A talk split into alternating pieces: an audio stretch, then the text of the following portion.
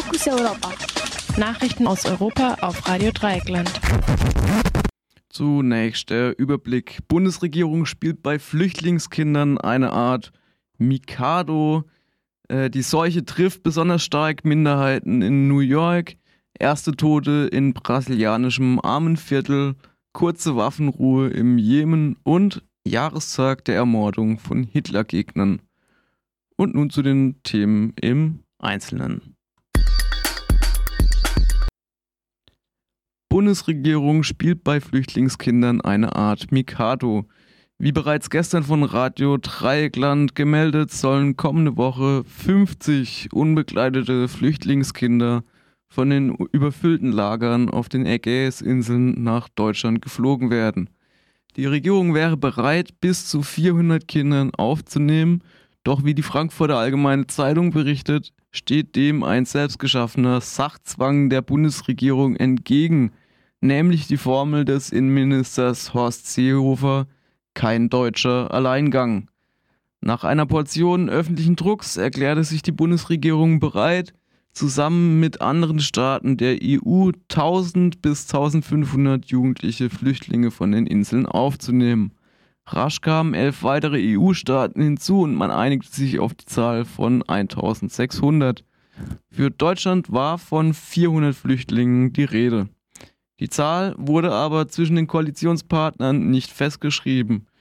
Festgeschrieben dagegen wurde Seehofers Formel, Zitat, kein deutscher Alleingang, Zitat Ende. Dass die anderen Staaten zugesagt haben, reicht Seehofer aber nicht. Bisher nimmt nur das kleine Luxemburg zwölf Kinder auf. Das reicht nun Seehofer, um auf Drängen der SPD 50 Kinder aufzunehmen. Der politische Schaden für den Zusammenhalt der EU, EU wäre ja auch groß, wenn Deutschland gleich 400 Kinder aufgenommen hätte. Insgesamt leben auf den Inseln schätzungsweise 40.000 Flüchtlinge in völlig überfüllten Lagern. Aufgrund der erzwungenen Enge und des Mangels an fließendem Wasser in den Camps ist mit besonders schlimmen Folgen zu rechnen, wenn die Seuche die Lager erreicht, was wohl nur eine Frage der Zeit ist. Der grüne Europaabgeordnete Erik Marquardt, der sich seit Ende Februar auf Lesbos aufhält, hat deshalb gestern erneut die vollständige Räumung des Lagers gefordert. Das sei eine Frage Polit des politischen Willens, keine Frage der Möglichkeiten, schreibt Marquardt. Es gäbe reichlich Platz, etwa in zurzeit leeren Hotels und leeren Erstaufnahmeeinrichtungen. Viele Kommunen seien zur Aufnahme bereit. Die Seuche trifft besonders stark Minderheiten in New York. Der Bundesstaat New York hat Zahlen darüber veröffentlicht, wie hoch der Anteil von Minderheiten an der Zahl der Toten in New York ist. New York City und das Umland werden getrennt aufgeführt.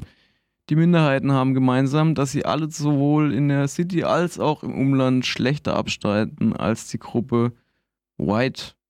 Besonders auffallend ist, dass Schwarze in New York City doppelt so viele Tote zu beklagen haben, wie es ihrem Anteil an der Bevölkerung entspricht. Im Umland ist der Unterschied bei den Schwarzen weniger groß. Andererseits hat die Gruppe der Menschen mit asiatischer Herkunft im Umland doppelt so viele Tote zu verzeichnen wie in der City. Auch Menschen mit lateinamerikanischen Wurzeln sind benachteiligt, wenn auch weniger stark. Der Bundesstaat macht keine Angaben über die möglichen Gründe für die Ungleichverteilung der Toten, wie schlechterer Zugang zum Gesundheitssystem, beengtere Wohnverhältnisse, weniger Jobs, die sich im, ins Homeoffice verlegen lassen.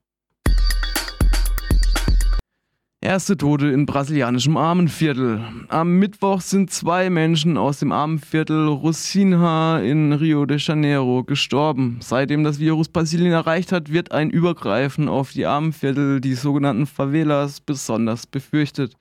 Es fehlt in Favelas an Wasser zum Waschen der Hände. Die Menschen leben dicht zusammengedrängt. Das Halten von Abstand ist unmöglich. In Brasilien gibt es über 700 solcher Viertel mit geschätzt zwei Millionen Bewohnerinnen. In Rosinha leben nach der letzten offiziellen Erhebung 62.000 Menschen. Die Bewohner selbst schätzen, dass in Wirklichkeit 250.000 Menschen in Rosinha leben. Kurze Waffenruhe im Jemen. Die von Saudi-Arabien angeführte Kriegsallianz gegen die Houthi-Rebellen hat für heute Mittag den Beginn einer Waffenruhe angekündigt. Saudi-Arabien begründet die Waffenruhe mit der Covid-19-Pandemie. Sie soll nur 14 Tage dauern. Offiziell wurde bisher kein Fall einer Ansteckung aus dem Jemen gemeldet. Ein Ausbruch wäre aber verheerend, denn die medizinische Versorgung ist im Krieg zusammengebrochen. Viele Menschen sind außerdem durch Hunger geschwächt. Zwei Drittel der Bevölkerung von 16 Millionen Menschen haben keinen Zugang zu sauberem Wasser.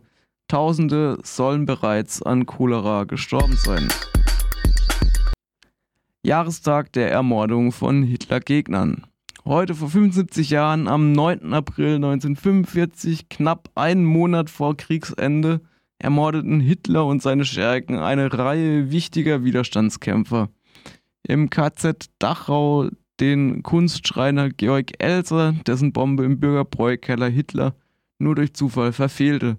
Im KZ Flossenbürg den Theologen Dietrich Bonhoeffer und den Generalmajor Hans-Paul Oster.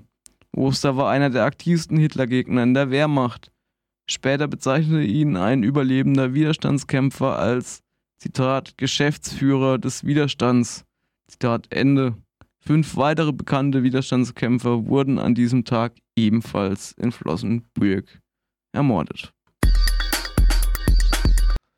Und das waren die Fokus Europa Nachrichten für heute, den 9. April 2020, zusammengestellt und aufgeschrieben von dem Kollegen Jan.